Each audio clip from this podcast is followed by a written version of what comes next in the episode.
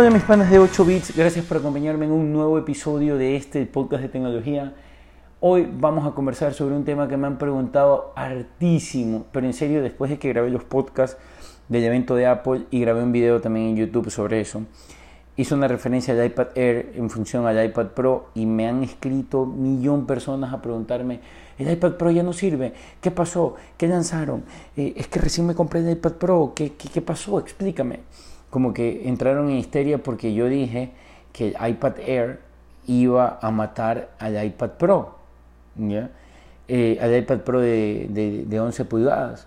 Entonces mucha gente que tenía ese iPad me dijo, pana, ¿por qué dijiste eso? ¿Qué hicieron? Y la verdad es que yo tampoco sé qué ha hecho Apple. Ahora, ellos saben mucho más que yo, obviamente, y saben lo que hacen. Pero a mi criterio, eh, el iPad Air es un producto que va a canibalizar al iPad Pro de 11 pulgadas y voy a explicar por qué. El iPad, eh, a ver, eh, primero dimensionemos el cuadro de los iPads. ¿Qué son los iPads? ¿Cuántos hay? Ahorita en la actualidad hay cinco tipos diferentes de iPad, ¿ok? Perdón, cuatro. Hay el iPad normal, que es el iPad regular, que es el que por lo general compra todo el mundo, que es el que cuesta 329 dólares. Ese es el iPad normal, de toda la vida. Después sacaron el iPad mini, que es una versión chiquita de ese iPad, ¿ok? De ahí viene el iPad Air y de ahí viene el iPad Pro que tiene dos tamaños, de 11 y de 12.9 pulgadas. El iPad Air es un producto que está diseñado para estar en, en, la mitad de lo que es el iPad regular y el iPad Pro. Es decir, no es un iPad regular porque tiene mucho más potencia, tiene un mejor procesador, etc. Pero no es el iPad Pro. Eso hasta antes de este evento, para que ustedes tengan una idea. Vamos de aquí en adelante a sacar de la ecuación y de cualquier cosa que estemos explicando al iPad regular y al iPad mini. No vamos a hablar de eso.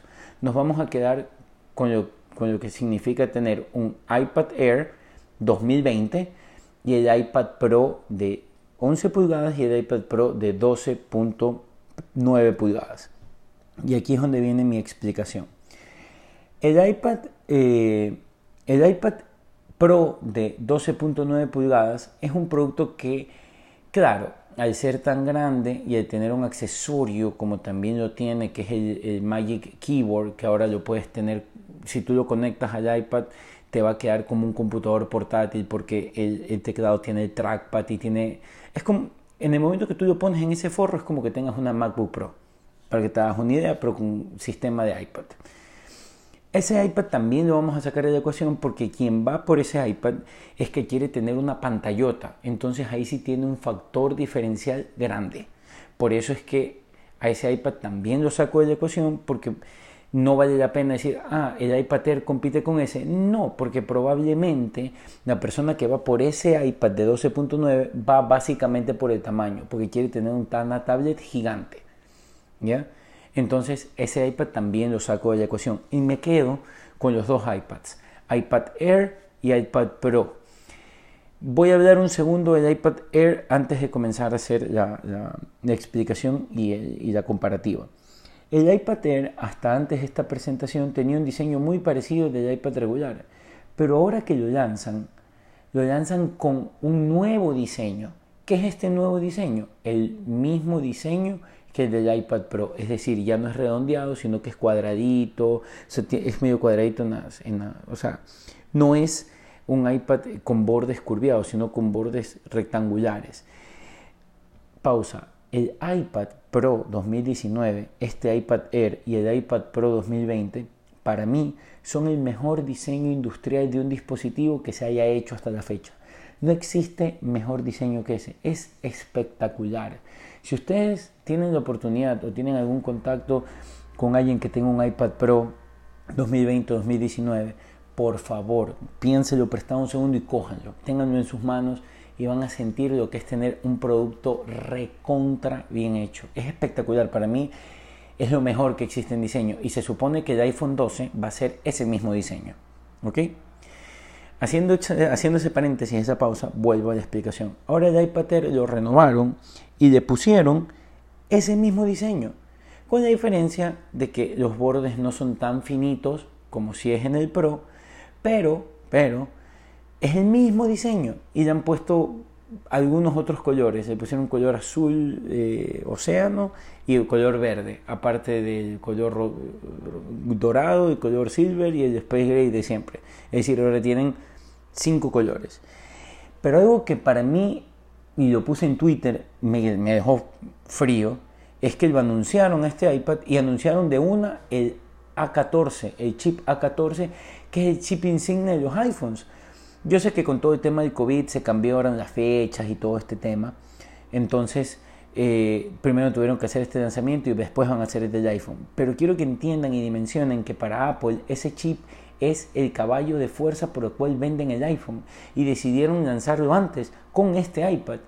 Entonces, hacen un boom con esto porque el chip A14 actualmente, cuando salga en octubre el iPad Pro, perdón, el iPad Air, va a ser el chip más rápido y con mejor arquitectura del mercado. ¿ya? Porque cada que Apple lanza estos chips, Apple gana en todos los benchmarks. ¿ya? Porque Apple actualmente tiene la mejor fabricación de procesadores para dispositivos móviles. Eso no hay discusión. Entonces, volviendo a la comparativa, lanzan este iPad Air con un valor de, con un valor de 599 dólares, es decir, 600 dólares, ¿verdad? Y tú lo comparas con el iPad Pro de 10, perdón, de 11 pulgadas y comienzas a darte cuenta que hay muy pocas diferencias.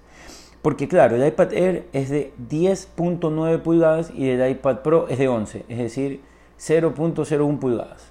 O sea, esa es la diferencia. Perdón, 0.1 pulgadas. No hay más diferencia en tamaño.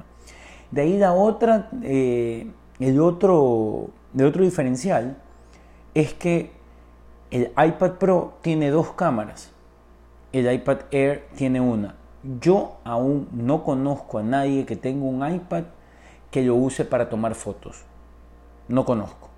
O sea, para mí sigue sin ser un, factor de decir, wow, no, es que acá tengo dos cámaras, acá tengo una. Eso para mí en el iPad no vale.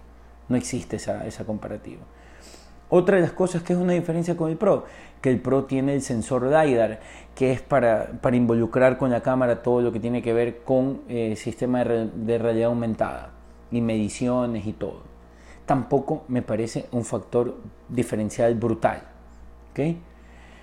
El otro factor que no tiene el iPad, eh, que no tiene el iPad Air, que sí tiene el Pro, Face ID. Pero a diferencia del iPad Air, tiene el lector de huella dactilar en el botón, en el botón de bloqueo. Es decir, no lo aplasta, sino tú al poner el dedo sobre el botón de bloqueo, automáticamente desbloquea el iPad porque ya hay tu huella dactilar en ese botoncito. Lo cual me parece inclusive mejor tener eso en el iPad que el Face ID. Que dicho, Face ID funciona muy bacán, pero ahora con todo este tema de COVID a veces lo odio. O sea, no lo quiero porque es un desastre estar con la mascarilla y Face ID, no se puede. Entonces, veo todos estos factores y digo, la diferencia entre estos dos dispositivos es casi 400 dólares por esas diferencias que te estoy nombrando. Porque aparte del iPad Air no viene con puerto Lightning, sino que viene con puerto USB-C. Y digo, wow, y aparte que tiene una super cámara, porque creo que esa cámara es igualita a la del iPhone XR para un iPad. Yo en el iPad nunca tomo fotos. Entonces, veo que tengo un ahorro de casi 400 dólares, casi, no son 400 cerrados. Pero wow, o sea, tengo un dispositivo que inclusive tiene mejor procesador, mucho mejor procesador en la actualidad. Entonces por eso iba mi comentario a que si ustedes están interesados en comprar un iPad Pro de 11, piensen muy bien y vayan por el Air. El Air aún no está en venta, lo van a lanzar en octubre. Muy probablemente se haya empatado con la venta del iPhone.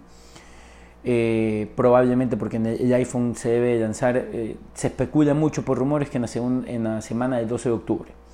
Entonces, quiero que ustedes entren en contexto de lo que les estoy diciendo.